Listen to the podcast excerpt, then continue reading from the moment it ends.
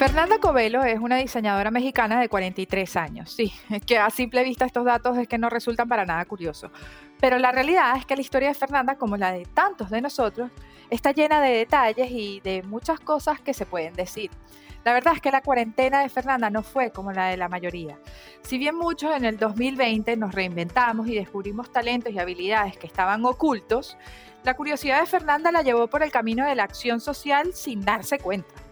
Fernanda, con su impulso por entender y conocer a una persona, logró pasar de la empatía a la compasión y de esa manera cambiar radicalmente no solo la vida de un hombre que hasta ese momento había vivido en la calle, sino que con sus acciones también cambió su propia historia y quién es ella ahora. Juan es el hombre al que Fernanda conoció en abril del 2020 en la calle. Él padece de esquizofrenia. Por un buen tiempo estuvo vagando dentro de la Ciudad de México hasta que llegó a un rincón del pequeño jardín que queda frente a la casa de Fernanda. La realidad es que estamos acostumbrados a ignorar a las personas que viven en la calle y Fernanda admite que, como todos, ella también lo hacía. Hasta que un día, yo no sé si fue de tanto verlo o quién sabe si fue hasta un impulso mágico, surgió la pregunta, ¿qué hace este hombre aquí? Así fue como buscando respuestas se fue acercando a Juan y en él encontró algo que jamás se había esperado, una amistad. Desde ese momento sacar a Juan de la calle se ha convertido en su gran misión y ahora Fernanda promueve una campaña que se llama Nueva Vida para Juan y está destinada a la recuperación de un ser enfermo que ha pasado por infiernos que ni siquiera él mismo puede describir. Hoy, en Solo por Curiosidad, estamos seguros de que Fernanda será la que despierte con su testimonio nuestras ganas de seguir indagando y trabajando desde este espacio por un mundo donde la empatía y la compasión puedan convivir, cada una con sus roles, libres de juicio y trabajando por una sociedad enfocada no solamente en la razón, sino también en la emoción. Esto es Solo por Curiosidad. Muchísimas gracias por aceptar esta entrevista, Fernanda. Ella lleva una cuenta que se llama Una vida para Juan y es algo muy en particular porque al final Fernanda es lo que hace es promover una campaña para darle fondos a un señor que ha vivido en la calle. Pero claro, ¿cómo llegó Fernanda allí? O sea, que, ¿por qué Fernanda eh, eh, ayuda a este señor? ¿Qué vivió este señor? No sé, nos levantó todas estas preguntas y por eso decidimos contactar a Fernanda. Y ella, pues, abiertísima nos dijo que sí. Entonces, bueno, Fernanda, bienvenida. Quería comenzar por ahí. Este, ¿Cómo llegó Juan a tu vida? ¿Qué, ¿Quién es él? ¿Cómo llegó Juan a, ti? Pues bueno, antes que nada, mil gracias, Eli, y a Mariel también por buscarme. Literalmente, Juan llegó a la esquina de mi casa. Yo vivo en la Ciudad de México y eh, en la esquina de mi casa hay como un jardín urbano, que no es precisamente un parque, sino que es como un, terreno, digamos, pero que está, está muy bien porque tienen árboles y demás. Y Juan llegó a, vivir ahí prácticamente. Entonces, eh, pues yo saco a mi perra, yo tengo una perra, entonces pues la saco tres veces al día. Y, empecé, ahí fue cuando empecé a, toparme con, con Juan, súper, súper sucio, este, con el pelo hasta acá, o sea, como un náufrago en la ciudad, haz de cuenta, como si, como si viéramos un náufrago que se quedó en una isla desierta, perdido quién sabe cuánto tiempo, así haz de cuenta, pero dentro de la ciudad, ¿no? Y entonces yo lo veía y lo observaba y trataba como de mantenerme a distancia, hasta que un día justamente me pregunté, dije, ¿qué, qué hace este hombre aquí? ¿Qué hace este hombre aquí en estas condiciones? que hace pidiendo dinero, rolando por todas las cuadras, por todo el barrio, este, pidiendo comida. Eh, mucha gente yo veía que lo rechazaba o se cruzaba la calle para no, para no cruzarse con él.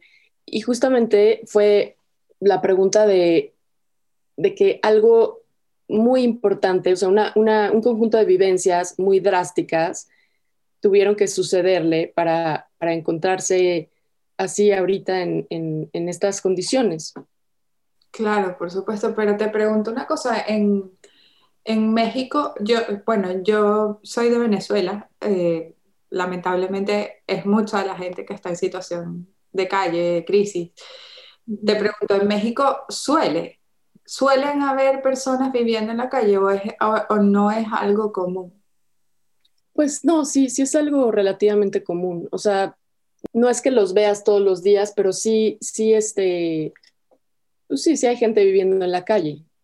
¿Y, qué te hizo hacer, qué te hizo hacer ese clic ese día con esa persona? Porque al final, no sé, o sea, a veces yo creo que todos o su gran mayoría de las personas que nos escuchen hemos visto personas viviendo en la calle, durmiendo en sitios como parques o sitios afuera, al intemperie, pasando necesidades económicas, vicisitudes, pero no, no siempre uno reacciona. De hecho, tú misma lo dices, durante varios días estuvo ahí. ¿Qué sientes que te hizo reaccionar y pensar que había más allá?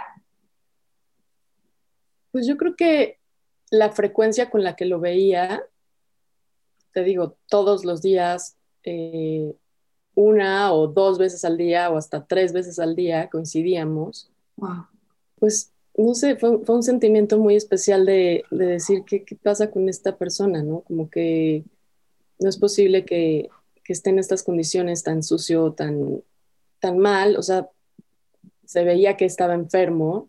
Okay. Eh, o sea, de una cuestión de salud mental. Y bueno, justo cuando empezamos como a, interactuar, que yo decidí como acercarme o, permitir que él se acercara. ¿Cómo fue esa primera interacción? Pues fue, fue un domingo en la mañana que, que generalmente los domingos están muy solas las calles. Entonces yo saqué a mi perra y, y justamente él, vi que venía hacia mí y, yo dije, bueno, esta vez no me, voy a, no me voy a quitar, no me voy a hacer como que no está, como que lo voy a, lo voy a enfrentar. Entonces llegó y, me saludó y, y, le dije, hola, ¿cómo te llamas? Y empezamos a platicar y, y se dio como toda la vuelta, todo el recorrido que yo hago con mi perra, lo hizo él conmigo, platicando.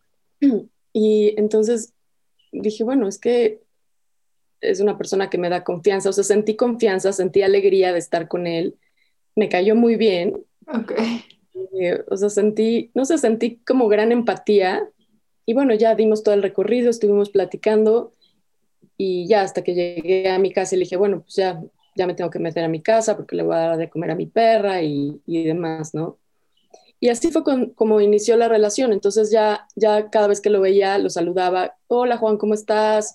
¿cómo vas? Y tal, ¿no? Y así como poco a poco nos fuimos acercando más y se fue, digamos, como engrosando la amistad. Y pues bueno, empecé como a, a llevarle comida o a invitarle un café eh, y algo de desayunar. Eh, o sea, como empezó como un amigo que, que empiezas a hacer en la calle y que, que, dices, no, no, o sea, no quiero que estés así, no quiero, si yo puedo darte algo, pues obviamente te lo, te lo voy a brindar creo que fue más la relación que hice con él lo que me llevó a hacer todo esto, a que yo lo viera tirado en la calle y entonces dijera, no, tengo que ayudar a esta persona y entonces me lo subiera al coche e hiciera este, todo esto que, que hemos hecho. Más bien fue como esa, esa sensibilidad de escucharlo, de escuchar sus historias, de, de entender de dónde venía, eh, tratar de vislumbrar por qué estaba ahí realmente, porque pues como que entre que traía ciertas historias que no alcanzaba a comprender, en fin, entonces se hizo una, relación realmente de, amistad. Juan es esquizofrénico, entonces también pues yo tenía que tener mucho cuidado porque no sabía cómo iba a reaccionar, pero estuve estudiando mucho con respecto a la esquizofrenia y bueno, obviamente hay ciertos niveles, ciertos tipos, ciertos grados, y Juan no es, no es un esquizofrénico agresivo, eh, podría serlo, ¿no? Pero en esos momentos a mí siempre me, demostró tranquilidad, amistad, este, como un, como un buen amigo, ganas de platicar, en ningún momento me sentí amenazada o preocupada ni, ni, nada, o sea, como que todo muy, muy tranquilo con él. Y bueno, fue, fue esa amistad que, que dije, no, pues tengo que hacer algo. ¿Qué te contó para llegar a la calle? O sea, ¿cuál es la historia de él para haber llegado a la situación en la que estuvo? Pues mira, él no, no es que él te cuente una historia como de que me pasó esto y luego esto y luego esto y entonces llegué a la calle, porque es, es eh, al, al, tener una enfermedad mental no, no lo tiene tan, tan lúcido. Pero bueno, él, él llegó a la calle por una serie de circunstancias pues bastante tristes, obviamente, porque pues es, es una falta de atención general de, de su familia y al, al, tener esquizofrenia, pues se fue, se fue saliendo de, de, su casa hasta que se quedó sin casa, los vecinos lo trataban pésimo, ya no lo aceptaron en el lugar donde vivía, en fin, cosas, cosas muy desagradables del ser humano que lo hicieron quedarse perdido en la calle. Y fue como eh, rolando de, en diferentes colonias de la ciudad hasta que llegó a la mía y llegó a, a mi esquina y, y ya se, se empezó a hacer toda esta relación. ¿Alguna vez te dijo si alguien lo había tratado de ayudar? O sea, ¿alguna vez te dijo, alguien trató de hacer esto mismo que estás haciendo tú por mí? No que yo sepa, sí sé que cuando todavía estaba en su casa, este, sí hubo varios amigos que intentaron ayudarlo y que intentaron llevarlo a un centro especializado y demás, pero no eran, no eran el tipo de centros que, que realmente Juan necesitaba, ni con el tipo de ayuda que, que un, una persona con estas características de, en salud mental necesita. Entonces, pues obviamente él se salía y, y, entonces la gente que lo intentaba ayudar, pues se sentía como que, que Juan era como un malagradecido y no había, no había respondido a su ayuda, entonces como que se enojaban con él. Pero pues es que no era la, la ayuda debida. Y no era la ayuda que él necesitaba. No era la ayuda que él necesitaba, exactamente. ¿No? Y, no, no, puede, no te puedes enojar o no te puedes este, sentir que tus acciones no fueron valoradas por alguien que, que, está enfermo y que necesita medicamentos y que necesita tratamiento psiquiátrico y terapéutico y, ayuda en, en, muchos sentidos, en muchos sentidos, o sea, cognitivamente, en fin, ¿no? Como que no es nada más llevarlo a un lugar o no es nada más, o sea, como estos lugares que son como albergues, ¿no? Que son, a fin de cuentas, terribles, o sea, están en condiciones paupérrimas, deplorables, etcétera, este, o no es tampoco pues darle un cuarto en una azotea y que ahí viva, ¿no? Para que tenga un techo, pues no, o sea, porque él, él a fin de cuentas en el jardín donde estaba, pues no, no necesitaba un techo en, en realidad, o sea, lo que él, lo que él necesita es eso, es, esa contención, eh, ese apoyo, ese acompañamiento, es estar muy pendiente de, de sus medicamentos y, todo ese análisis psiquiátrico que se le tuvo que hacer para valorar qué medicamentos suministrarle. ¿Cómo lograste entender cuál era el tratamiento que él necesitaba? Porque de, o sea, de verlo en la calle habitualmente a pasar a una amistad y de ahí dar el salto a una evaluación psiquiátrica, hay un gran paso, porque al final esa evaluación psiquiátrica, quieras o no, él también la tiene que aprobar, no puede ser obligatoria. Entonces, claro. ¿cómo, ¿cómo se llegó a ese punto? O sea, Juan siempre ha estado muy consciente de que él está enfermo y de que él necesitaba medicamentos.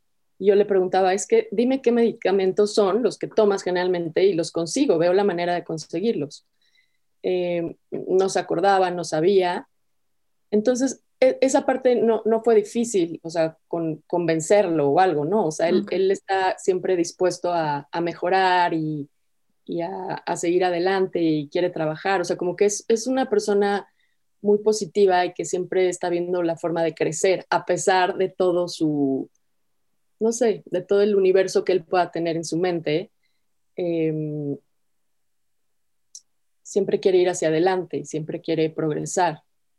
Entonces, esa parte no, no hubo como que hacer un convencimiento o algo, o sea, simplemente por una serie de cosas, es como una historia muy larga, dimos con las medicinas que, que él tenía que, estar tomando, obviamente con apoyo de un psiquiatra, y empecé, o sea, pudimos empezar a medicarlo en, en la calle.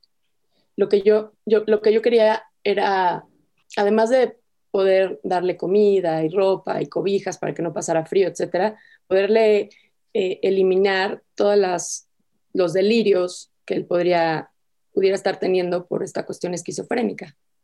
Claro, es que además, o sea, ya vivir en la calle tiene que ser muy duro. Muy duro. además, vivir en la calle con esquizofrenia, donde te estás haciendo un mundo de ideas que no existen, debe ser aún más difícil. Es, es una situación que, que, quieras o no, es más complicada de lo que ya parece ser complicada. Exactamente, o sea, no solo es el, vivir en la calle lo que ha de ser un infierno, eh, sobre todo en ciudades tan inseguras como México, sino toda la cuestión de delirios y de imaginaciones que él, que él está teniendo constantemente, si no está medicado, pues se vuelve una pesadilla absoluta. ¿Nunca sentiste miedo?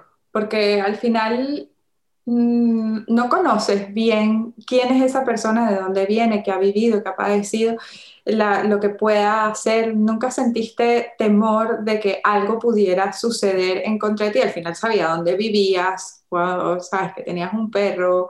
Eh, no, o sea que como que, de hecho la gente siempre me decía, es que no, no te acerques, este, estás loca, es peligroso, ya sabe dónde vives, no, ¿cómo crees? Este, no, que no sepa tu departamento, o sea, como que la gente siempre, pues como tratando de protegerme y, y pero la verdad, yo me considero alguien como muy, eh, como sensible, intuitiva a esas cosas en cuanto a pues, como mujer, pues te has tenido que estar cuidando de, en la ciudad, ¿no? Eh, vivimos en una jungla.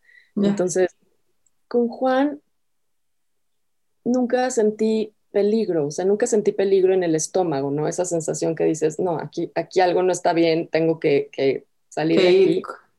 Al contrario, al contrario, como que, o sea, obviamente también, pues yo me cuidaba que siempre estuviera fuera de día, generalmente, que estuviera o sea, que, cualquier cosa pues yo pudiera huir o pedir ayuda, ¿no? Nunca estuve así como 100% relajada de que no va a pasar nada. Pero, pero me sentía como muy, muy cómoda, o sea, como no me sentía en peligro. Y, y también como muy, muy segura que cualquier cosa, pues tenía las herramientas para, para irme o para decirle a Juan tal cosa, oye, no, este, de verdad, no, no sentí peligro, peligro o sea, como si estuviera con un criminal, eh, un criminal me refiero como a alguien que también está enfermo, ¿no?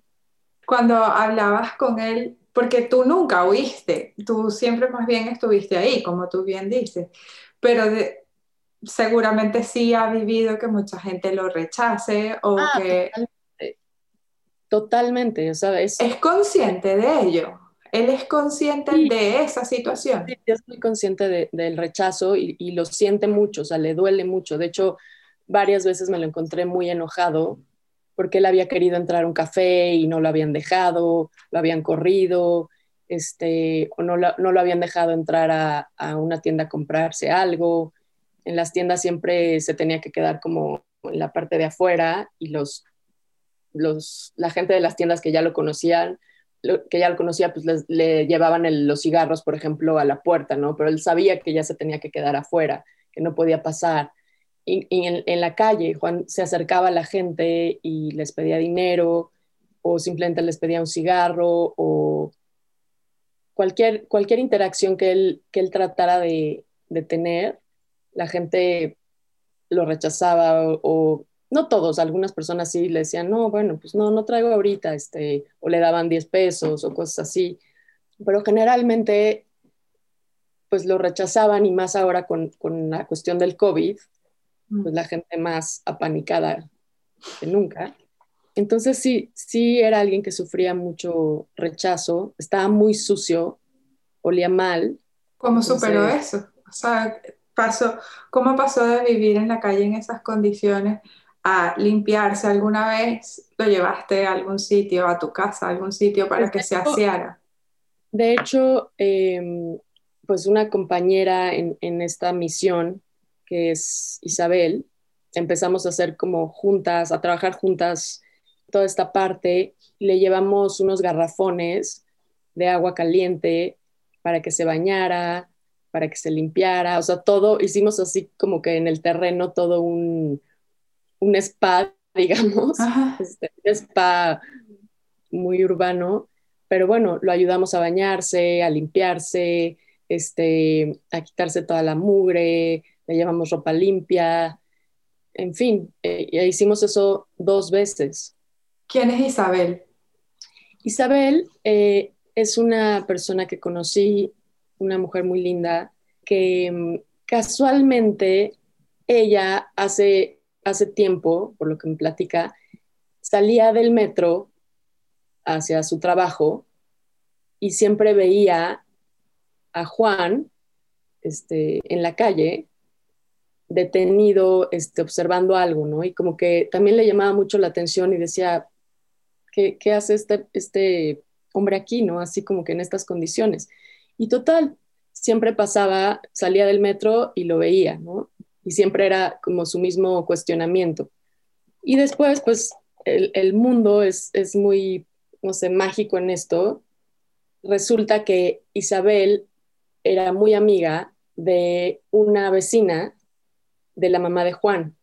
Y entonces empieza la vecina, un día le platica de, no, que mi vecino, que es que súper sucio, que no sé qué, qué tal, que o empieza como a, hablar mal de, Juan y es, está perdido y está loco y, se va a la calle. Y entonces Isabel dice, pues, ¿no será este hombre que yo veo todos los días? ¡Wow! Resultó que, que sí. Entonces Isabel por un lado empieza a tener comunicación con la mamá de Juan. Imagínate. Para saber qué está pasando con, Juan. Y la mamá de Juan le explica que pues Juan ya está en la calle, que le habla todos los días, que lo ve de repente. Y así, entonces dice, pero ¿cómo, no? ¿Cómo puede estar en la calle? ¿Cómo, cómo puede vivir una mamá este, con su hijo en la calle? Y de repente Juan, en ese momento, o sea, paralelamente ya había llegado perdido a la esquina de mi casa. Y como se perdió de, su mamá, o sea, digo, ya estaba en la calle, pero ya no tenía contacto con ella. Isabel le ayuda a la mamá a pegar carteles eh, con la foto de Juan, buscándolo. No me lo puedo creer. Por el otro lado, ya lo estaba ayudando acá de este lado, digamos de mi lado, claro. mi cuadra, este, ya lo estaba ayudando y estaba tratando de, o sea, y le preguntaba, oye, ¿cómo se llama tu mamá? ¿Quién es tu familia? ¿Cómo los busco? ¿no? Y, él me decía el nombre de la mamá y yo, bueno, este, buscaba en internet, les escribí a todas las personas que se apellidaban como Juan, así de, oigan, estoy con una persona que se llama así, este, no es, no es su familiar, está en la calle, quiero ayudarlos. escribí, no sabes cuántos este, mensajes de ninguno tuve respuesta. Imagínate. Nadie te este, respondió esos mensajes. Nadie, nadie, me respondió. O sea, cada, vez que yo veía el apellido, o sea, de Juan, que no es como muy común, Pedro tal, y le escribía.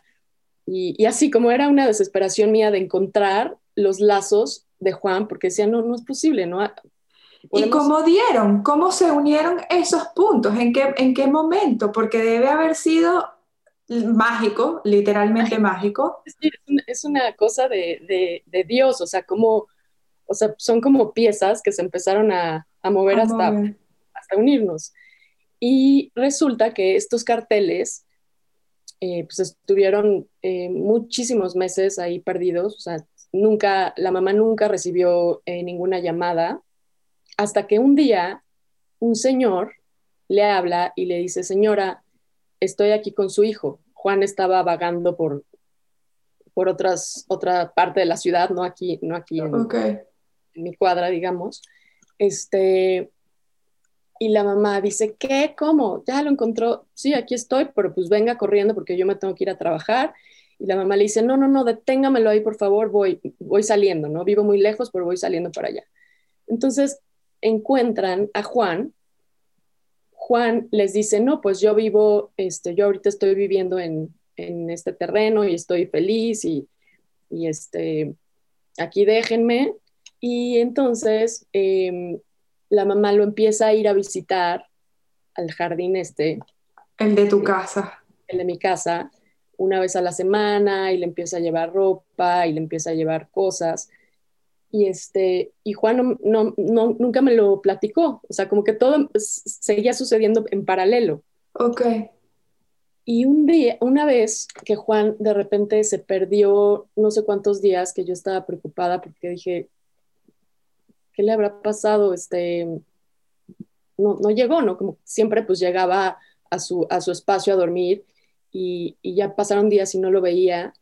Y de repente un viernes en la noche lo veo venir caminando descalzo, con los pies así, este, súper hinchados, ya no, ya no podía dar ni un paso más, este, súper sucio, sin, sin, las sudaderas y cosas que, que, yo ya le había dado, y con, con, una bola aquí como infectada. Entonces le digo, Juan, pero es que ¿dónde andabas? ¿Qué te pasó? No, no sé qué, este, quiero dormirme, quiero dormirme, no sé qué. Entonces le conseguí en ese momento yo ya tenía como que en, en, uno de los closets de mi casa ya tenía ropa para él, así que había ido juntando tenis, pantalones, camisetas, suéteres, todo.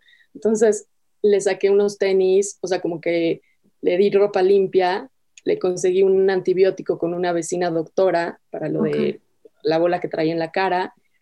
Y en eso cuando, cuando se estaba como cambiando, veo que traía como un, un, un como listón con un como, como cartelito y le digo, ¿qué es eso? Porque no se lo había visto antes. Le digo, ¿qué es eso? Y lo saca y venía el nombre de la mamá con el, con el teléfono. ¡Wow! Y el nombre de, de su media hermana y el teléfono. Y entonces dije, ¿qué es esto, Juan? No, sí, sí, me lo pusieron, no sé qué, o sea, como que... Y entonces le saqué una foto y al día siguiente, en la mañana, eh, fui a buscar a Juan temprano y le dije, vamos a hablarle a tu mamá. Y él me dijo, sí. Y ya le hablé a su mamá y yo no lo podía creer, no podía creer estar con Juan aquí al lado y estar hablando con su mamá.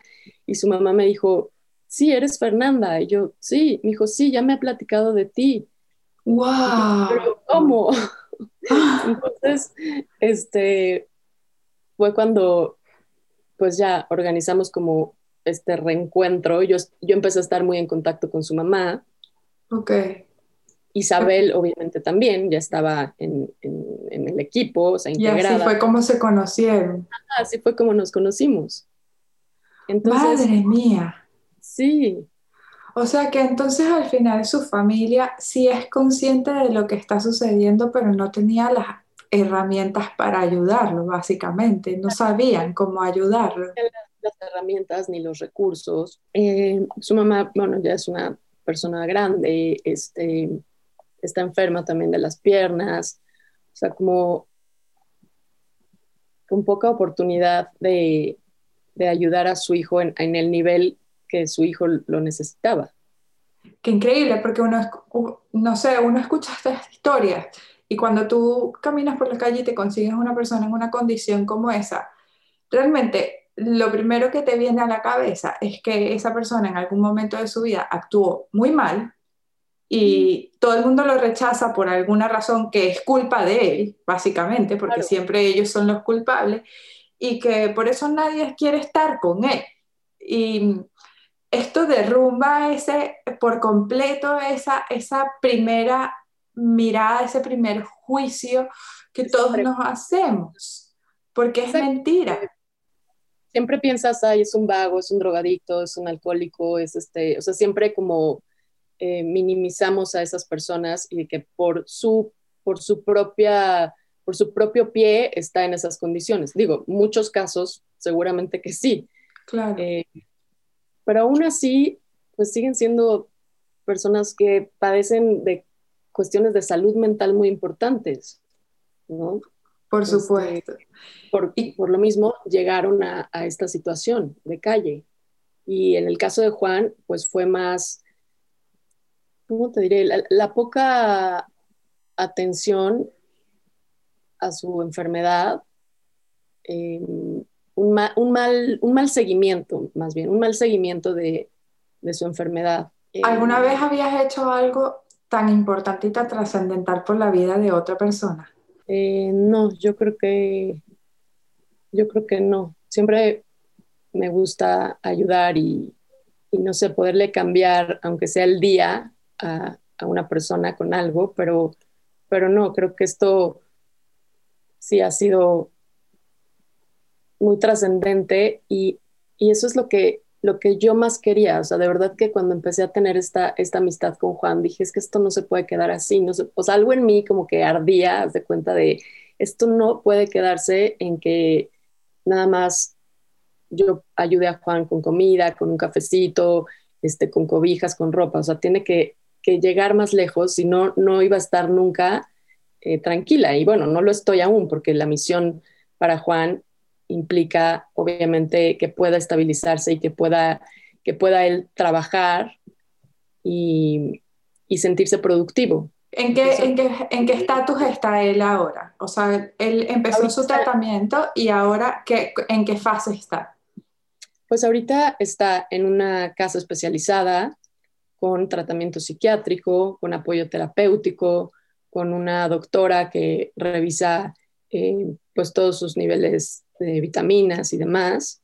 Y va muy bien, va, va de verdad muy bien. Eh, Juan es, te digo, es como una persona muy tranquila, muy, muy sociable, este, buena, o sea, como noble, y tiene, tiene muchísimas ganas de, salir adelante y de trabajar, y, o sea, él de lo que más habla de lo que quiere en un futuro es trabajar y trabajar, y entonces estamos esperando como que, que esté un poco más estable, que se acostumbre, porque ha sido impresionante cómo hubo casi, casi que enseñarle otra vez toda la parte de ir al baño.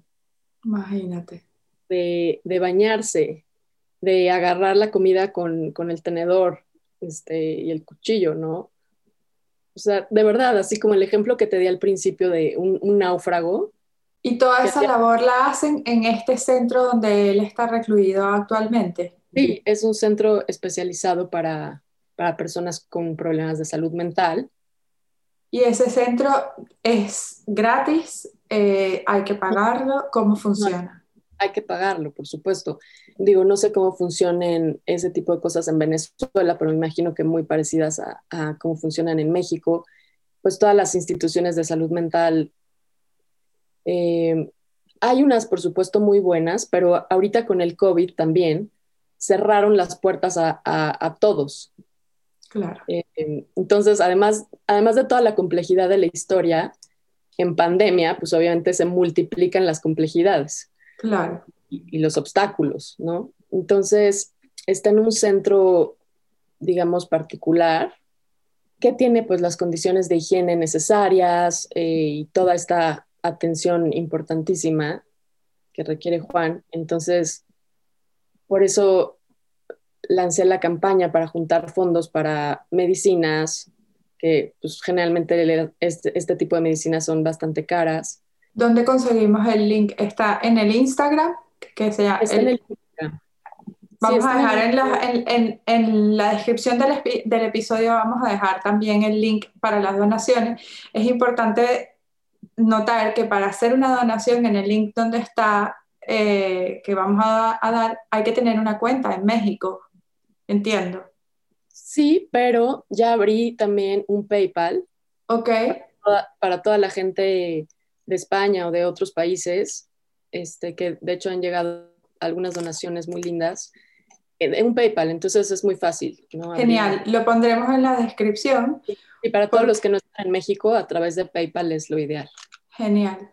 Y eh, para, para, entender un poco mejor qué ha hecho, porque tú le cambiaste la vida a Juan, eso no hay duda. Bueno, tú, eh, Isabel, eh, su mamá, pues, quieras o no, ha hecho lo que ha podido y le ha cambiado la vida también. Y vamos a decir, como todas esas piezas del rompecabezas o del puzzle han ido encajando. Pero ¿en qué te ha cambiado la vida a ti?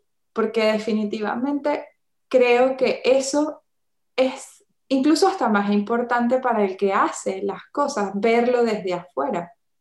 Claro, sí, sí, para mí Juan llegó a, cambiarme la vida porque yo me dedico a, soy diseñadora y me dedico a, trabajar con arquitectos e interioristas eh, y les hago como todos los muebles que ellos necesitan, ¿no? Muebles de medidas especiales, en fin, y siempre he estado como en esa parte de interiorismo y a veces es tan, tan superfluo, O sea, es algo que me gusta mucho y llevo muchos años disfrutándolo, pero a veces tiene un toque de, superficialidad que a, fin de cuentas yo sentía como un, vacío en el que, pues, hacerle un sillón, un sillón, muy bonito a alguien, pues no cambia el mundo, ¿no? No cambia el mundo en, de ninguna manera. Hay muchísimos sillones lindos en, allá afuera.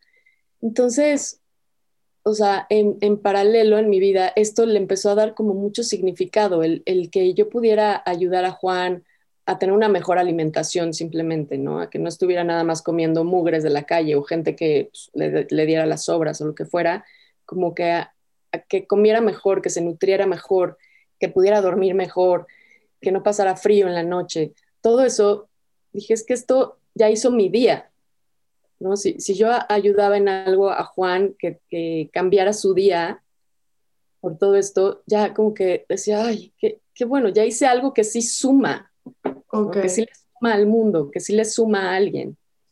Entonces creo que eso pues no va a dejar de, de, suceder en mí, ¿no? Porque esta ayuda que le he dado a Juan me ha llenado el corazón de tal manera que, que se lo agradezco muchísimo y, y, que creo que como que desató una cadena en mí para, para siempre estar buscando ese tipo de sensación. Sí ha sido súper grato, simplemente de, desde una sonrisa de Juan, de agradecimiento, de verlo ahorita, verlo limpio, eh, es otra persona, obviamente. Voy a subir en Instagram eh, fotos del antes y de, de la hora para que todos puedan darse cuenta del, de la evolución. Y entonces sí, sí, definitivamente fue, fue un parteaguas en mi vida también.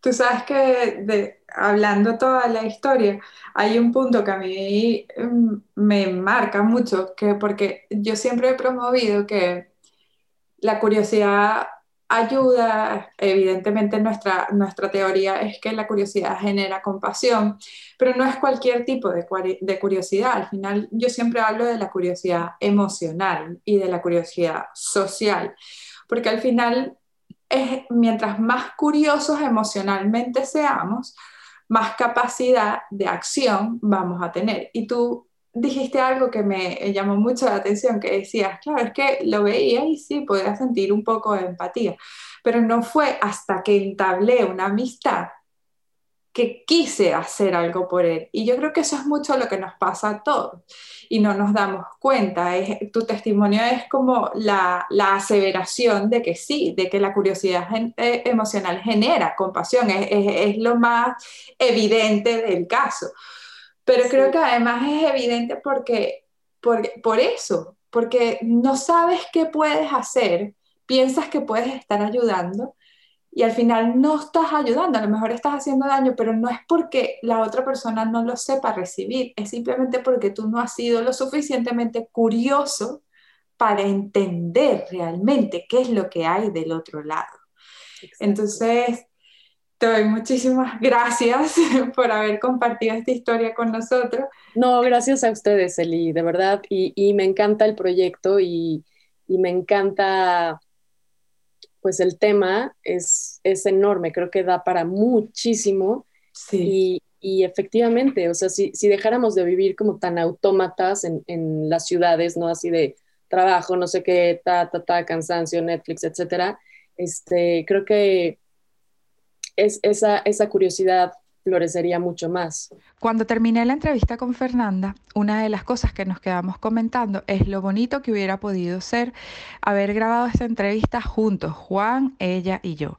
Pero bueno, la realidad es que Juan está pasando por un proceso bastante retador y no siempre es tan simple hablar al público. Pero una cosa sí se nos ocurrió. Fernanda me dijo que ella podía comentarle a Juan sobre nosotros y quedamos en que ella le preguntaría a Juan qué era para él la curiosidad. Conseguimos saber la opinión de Juan y esto es sus pensamientos, su voz y su forma de comunicarse con nosotros. Espero les guste. Oye Juan Rodolfo, ¿y qué significa para ti la curiosidad?